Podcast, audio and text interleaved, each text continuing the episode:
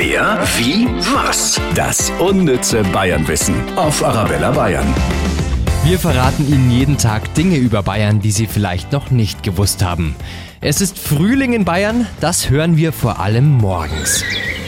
Früher im 18. Jahrhundert war das übrigens teuer. Da hat es eine Spatzensteuer in Schwaben gegeben, weil die Vögel als Schädlinge gegolten haben. Darum musste jeder Bürger pro Jahr mindestens zwölf lebende Spatzen abgeben oder zwölf Kreuzer zahlen.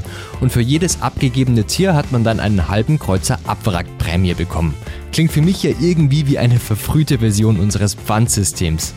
Wer, wie, was? Das unnütze Bayernwissen auf Arabella Bayern. Mehr Wissen über Bayern gibt es auch immer zum Nachhören auf arabellabayern.de.